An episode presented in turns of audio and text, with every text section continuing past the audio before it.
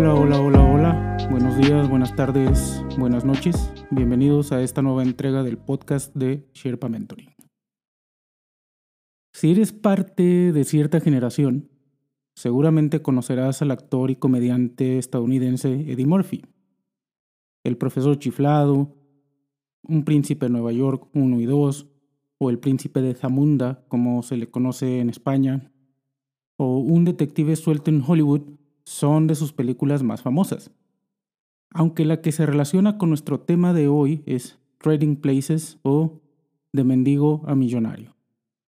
En esta película, Eddie Murphy y Dan Aykroyd interpretan a un mendigo estafador y a un corredor de bolsa, respectivamente. Sin saberlo, se convierten en el objeto de una apuesta organizada por los jefes de Aykroyd para investigar, por decirlo de alguna manera, si el hábito hace al monje o viceversa.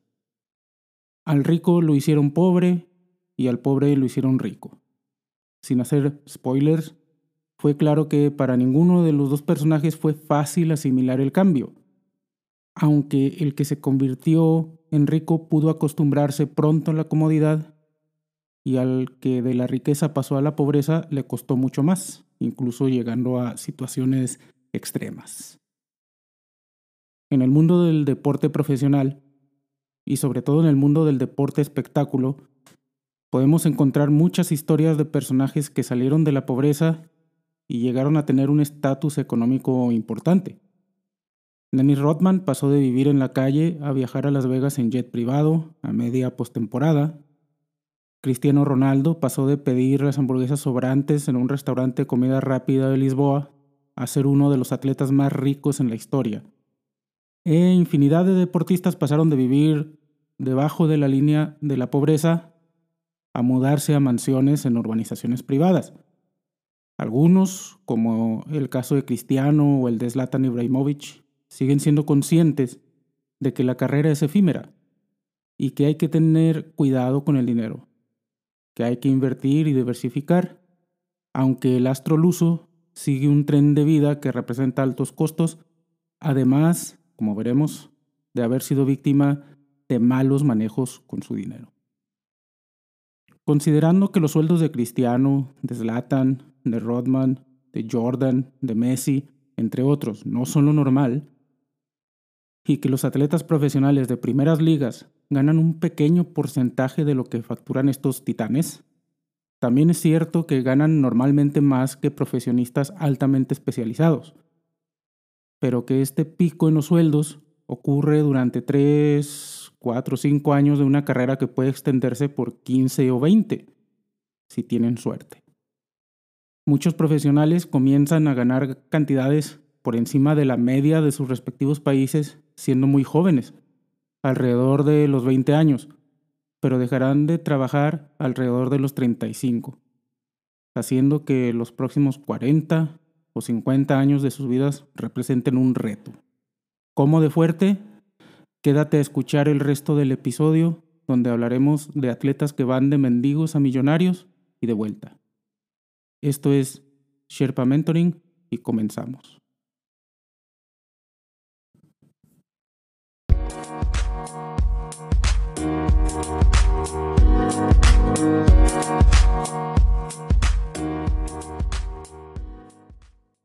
Recientemente, dos antiguos futbolistas de la Liga Premier inglesa, David James, ex arquero de la selección inglesa y de Liverpool, y Chris Sutton, ex del Chelsea, se declararon en bancarrota.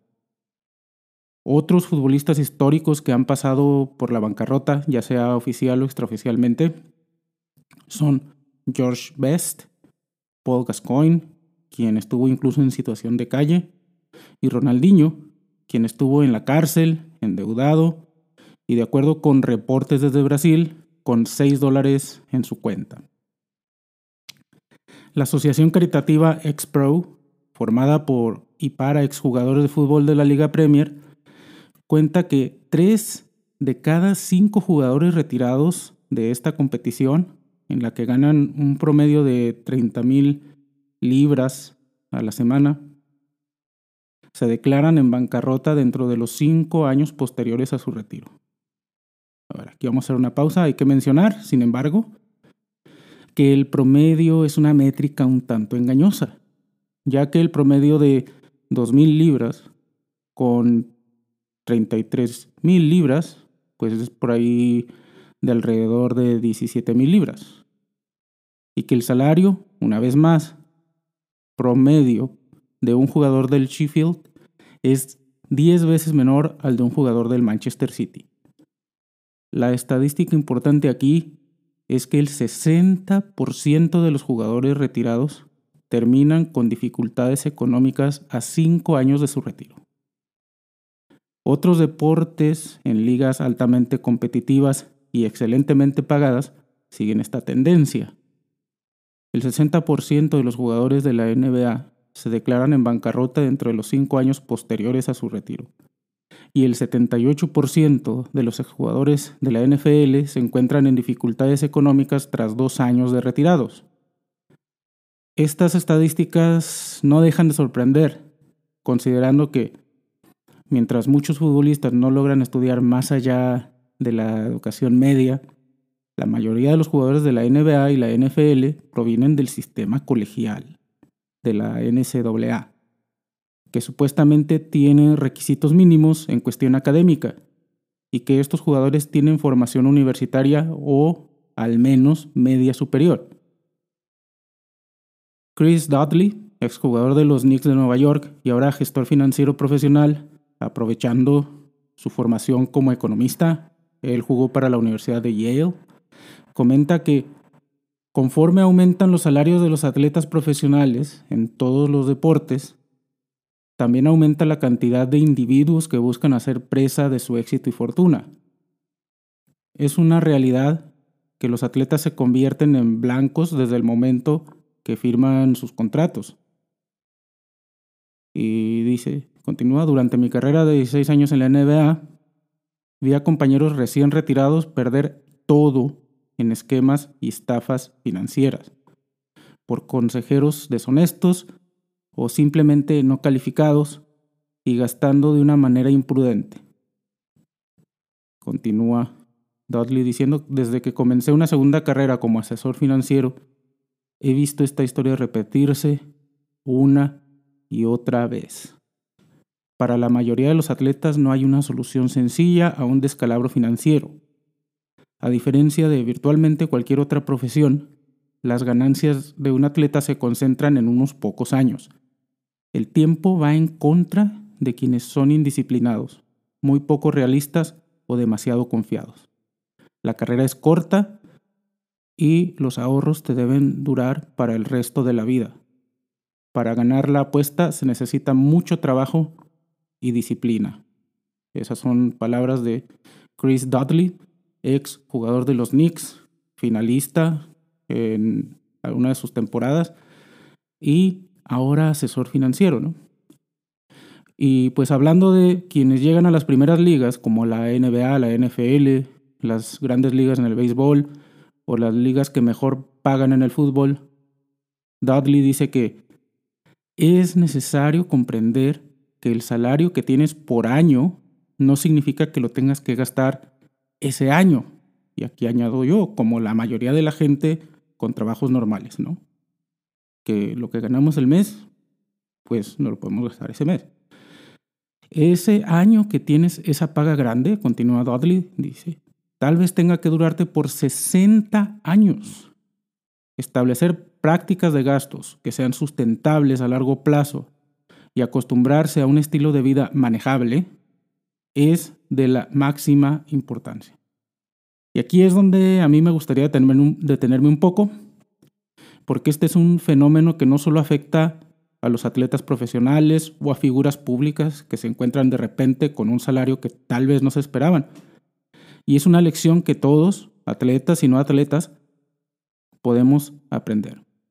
Alguna vez, en alguna de esas charlas en las que te pones a pensar ahí con los amigos, a filosofar, puse sobre la mesa una pregunta. Si ganase el doble de lo que gano ahora, ¿Sería conveniente mudarme a un lugar más grande?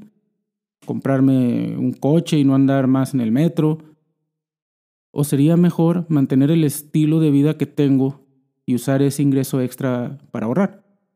Consideremos que en esa época lo que ganaba se me iba o se me va todavía en alquiler, en transporte, en la compra y poco más. Mi idea era mantener el costo de vida en términos absolutos, o sea, no moverme para nada. Pero la de otros es mantener el costo de vida en términos relativos. O sea, si antes se me iba la mitad del sueldo en alquiler, pues mudarse a otro sitio, a otro DEPA, con un límite hasta la mitad de mi nuevo sueldo, ¿no? O sea, iba a pagar más, pero me iba a representar el mismo porcentaje. Y pues parece razonable, ¿no? Pero es muy peligroso, porque en cierto momento, con esa mentalidad, si llega un trabajo que pague mejor, puedo aplicar el mismo principio y aumentar mi costo de vida, con todo lo que trae esa decisión. Y así como llegan trabajos que paguen mejor, puede llegarse el día en que no pueda o no quiera trabajar más en ese empleo por más que paguen. Y es un fenómeno que veo frecuentemente en personas que conforme avanzan en el trabajo, van adquiriendo más cosas, más deudas, un coche más nuevo, un teléfono más nuevo, eh, cosas que a su vez van, van trayendo nuevos gastos añadidos. Una casa más grande requiere más recursos simplemente para mantenerse. Un coche nuevo tiene un costo de ciclo de vida en el que hay que incluir el seguro, los servicios que si es nuevo tienen que ser en la propia agencia, etcétera, ¿no? Y si eso nos pasa a nosotros, que cobramos en el orden de los miles de dólares al año, imagínate a quienes de repente pasan de ganar nada a ganar miles de dólares al día. Pero además de ese golpe, digamos, inesperado, de encontrarte de un día a otro con un sueldo inmensamente mayor, ¿qué otros factores llevan a los atletas profesionales de muchos deportes y aún sin ser superestrellas a engrosar las estadísticas de las dificultades económicas? Pues quédate para el siguiente segmento porque la respuesta eh, puede sorprenderte y verás que no es un fenómeno exclusivo para deportistas del más alto nivel.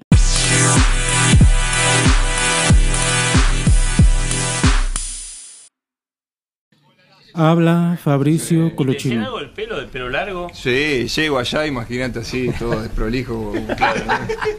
Llegué en jogging también, ¿viste? Como íbamos acá en el La vestimenta. Sí, la vestimenta. Los italianos son pulcros. ¿Y qué te dije? No, me agarró, me agarró el director deportivo, me dice, vení, lo agarra el flaco chamó, yo no hablaba nada italiano. Y le dice, flaco, bueno, traducile, decile. Explícale cómo es eso. Claro, explicale. Y dice, no, fíjate que acá gana un buen sueldo como para poder comprarse ropa. Así me tiró, ¿viste? y yo estaba con jogging. Un pordiosero te dice, acá gana un buen sueldo para comprarse ropa. Claro, y yo estaba con jogging. Y siempre la... Si no tenés para comprarte ropa, te prestamos. Ah, ahora cuento eso, ahora cuento, que justo me preguntó Manu.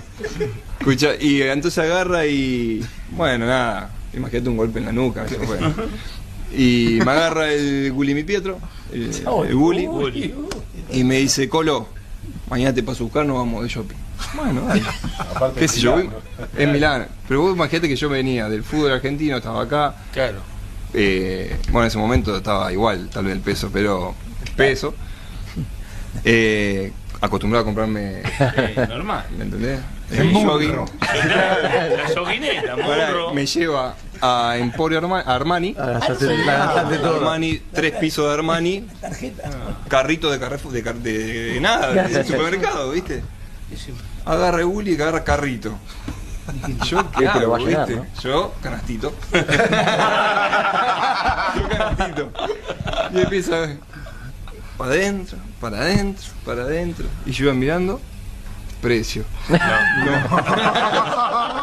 Creo que me llevé una, una base, una remera base blanca, como un hacha, y el tipo lleno de carrito, ¿viste? Digo, Guli, disculpá, me da vergüenza decirte, pero me da cosa gastarme, no sé, en ese momento, qué sé yo, ponerle 80 euros cuando me compraba ropa por, por 15 euros, ¿me entendés? Disculpame. Disculpame, pero la verdad que... Entonces, bueno, nada. Las investigaciones tanto periodísticas como de asociaciones especializadas, coinciden en varios de los factores que llevan a los atletas profesionales a convertirse de millonarios a personas en serias dificultades económicas. Puede creerse que algunos de estos factores sean inherentes al nivel económico de los atletas de primeras ligas. O cuántas veces no hemos escuchado de personas perdiendo cantidades importantes en la bolsa de valores o de empresas que de valer miles de millones de dólares terminan por perder totalmente su valoración, como la startup médica Teranos. Pero los factores que vamos a mencionar pueden fácilmente aplicar a una persona de cualquier nivel socioeconómico y de cualquier contexto laboral, sea cual sea tu trabajo o si eres atleta en vías de ser profesional. De hecho, muchos de estos factores los vas a vivir más de cerca en tu etapa temprana como profesional. ¿Y cuáles son estos tres factores en los que coincide la literatura? Costos, el costo de vida, los gastos que haces, ese es el primero. El segundo, el ahorro. Y el tercero, las malas inversiones. En el rubro de los costos, la frase keeping up with the Joneses o estar en competencia con el vecino es común en muchos de los artículos que tocan este tema. Ya lo escuchaste en el audio que abre este segmento, donde el futbolista argentino Fabricio Colocini cuenta una anécdota de un hecho que confirman muchos jugadores cuando llegan a los clubes italianos, específicamente a los de Milán. En la ciudad de Milán, las calles son pasarelas de moda, y ya sobraría decir que el vestuario del Inter o del Milán pues tendrá en sus cajones, como dijo Colocini, lo mejor de Armani, Dolce Gabbana, Ferragamo. Y si un jugador, como Colocini lo contó, llega con ropa deportiva normal, lo que busca es igualarse al resto. La presión del contexto hace que quieras igualarte al resto, ¿no? Y nos pasa a todos. Cuando estamos en el trabajo o en la escuela y vemos que alguien llega con el teléfono más nuevo, el coche más avanzado, la computadora más poderosa, queremos tenerla también. Lo dijo Dani Cadamateri, ex del Everton entre el 96 y el 2002.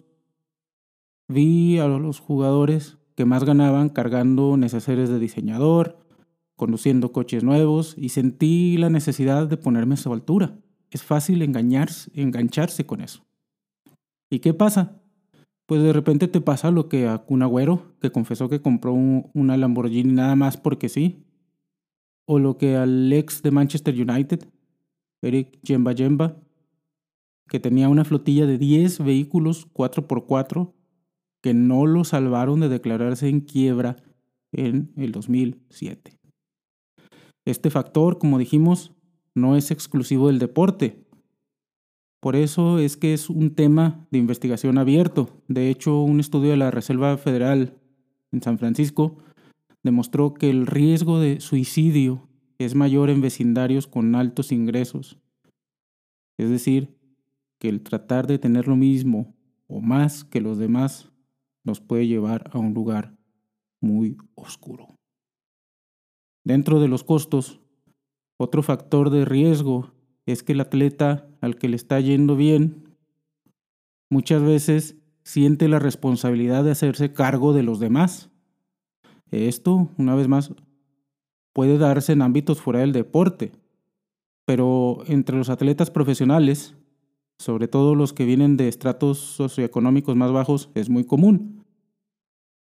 Un ejemplo lo dimos en el episodio de Amistades Peligrosas, con el caso de Michael Vick, como Vic, como Neymar, como muchos más, la tentación o la tendencia de apoyar a tu familia extendida, o sea, más allá de tu núcleo familiar, y a un entourage, a, un contexto, ¿cómo le llaman? A un entorno eh, de amigos, es muy grande esta tentación para atletas nuevos. Pero a lo largo del tiempo muchas veces no es sustentable como ya lo veremos factores más adelante, es muchas veces de este contexto que provienen las malas ideas de negocios que pueden llevarte a la ruina. Tal vez si nos está yendo bien, sintamos una responsabilidad de devolverle algo a quienes nos apoyaron al inicio, como lo llaman los futbolistas como Oscar Ruggeri, resolver el problema. Vic, Maradona y muchos buscaron en un inicio comprarle una casa a su mamá, y hasta ahí creo que es lo correcto. Pero ya resolverle la vida al resto de su familia y amigos puede que sea un exceso, sobre todo considerando que fueron sus propios amigos quienes los arruinaron. Se les olvidó la frase, primero mis dientes y luego mis parientes. En el rubro del ahorro, no importa si eres un deportista en desarrollo, un profesional en consolidación, el mejor pagado en tu deporte o un profesional de otra área, es muy seguro que el ahorro no sea tu fuerte. Hay muchas recomendaciones o reglas, pero en promedio se recomienda ahorrar entre un 20 y un 30% de tu sueldo. Muchos, y ahí me declaro culpable, llegamos de un pago a otro a veces con lo que traemos puesto. Y debido a la situación económica, el ahorro se vuelve un lujo.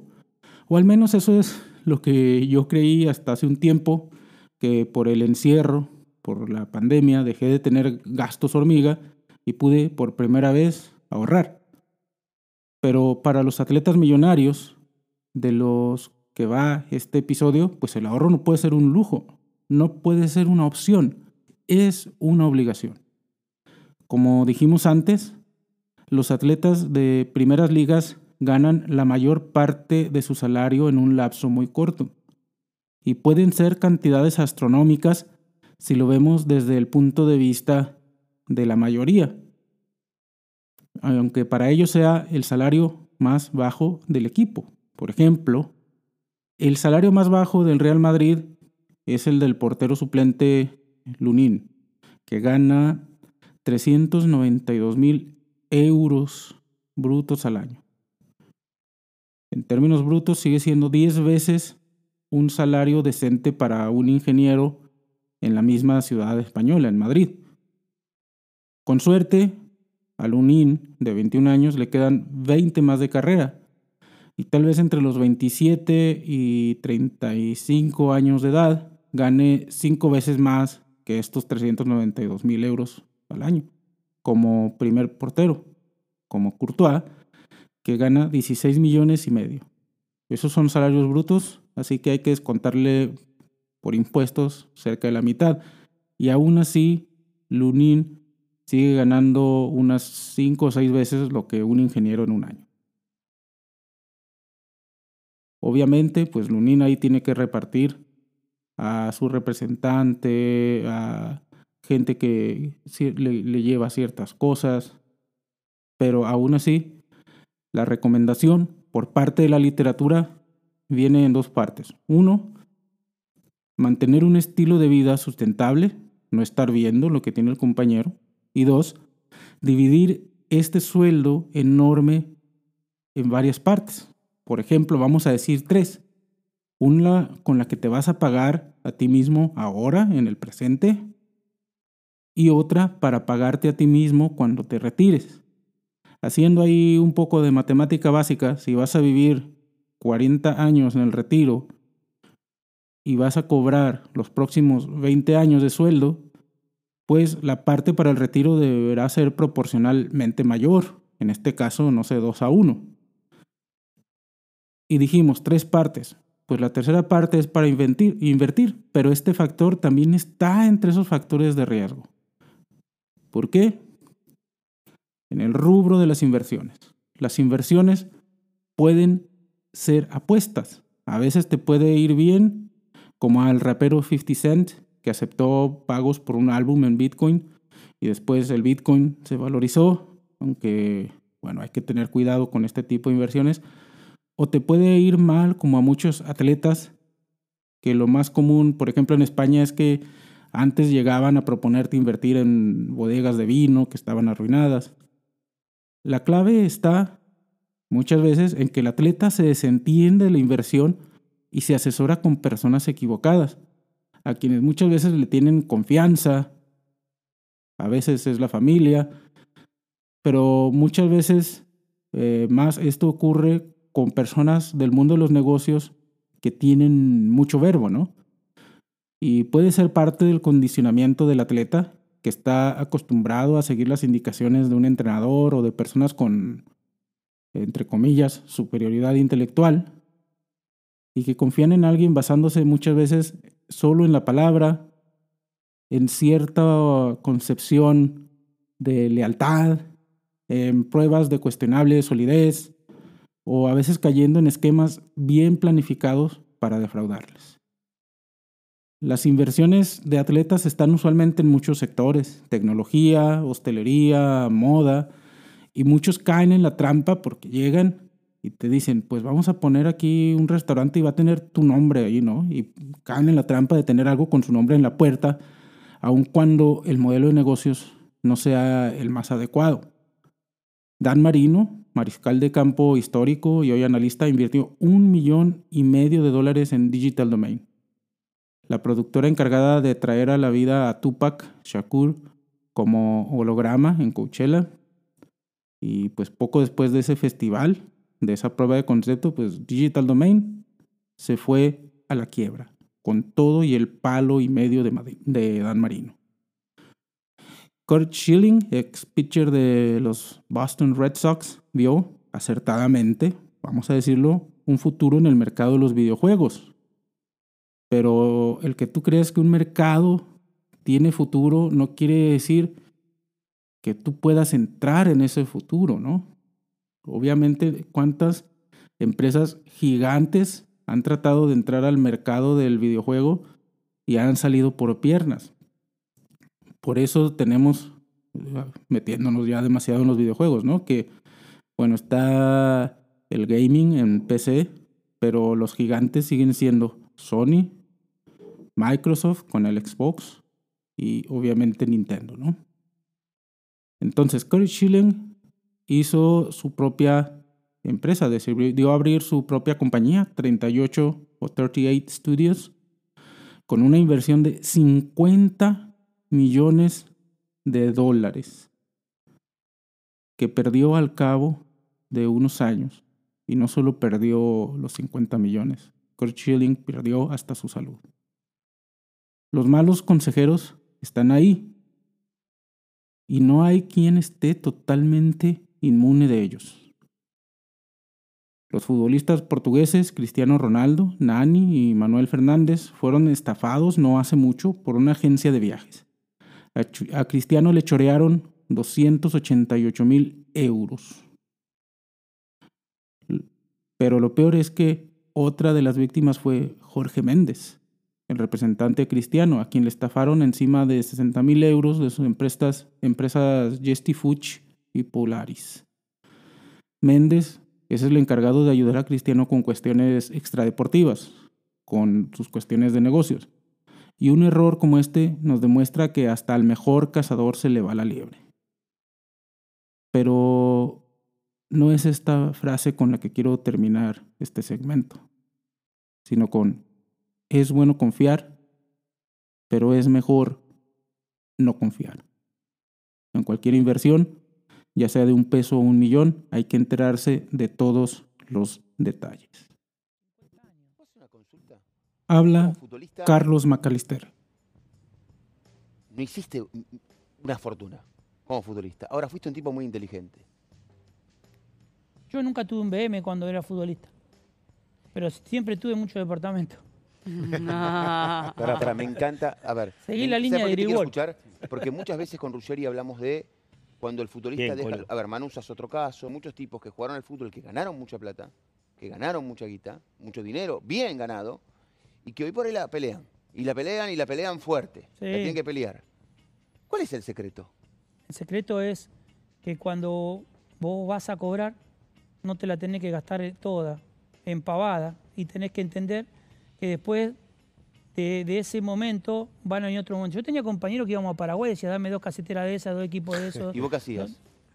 Yo entraba, miraba, si convenía, compraba una cosa o dos, pero tampoco nunca pasé, eh, nunca me privé de nada, ni privé de nada a mi familia. ¿Los autos no te gustaban? Sí. pero nunca me, me emocionó tener un, un BM. ¿Qué hacía? La, la guardaba. No, me emocionó armar el futuro para mis hijos. O sea, ¿por qué? Porque ahora me pasó mucho y me ha pasado y me pasa. Pues yo estoy muy de acuerdo con muchas cosas que dice Oscar. Eh, en lo mismo que no estoy de acuerdo, que algún día vamos a tener las discusiones, si el fútbol de antes era mejor o el fútbol de, de hoy es mejor.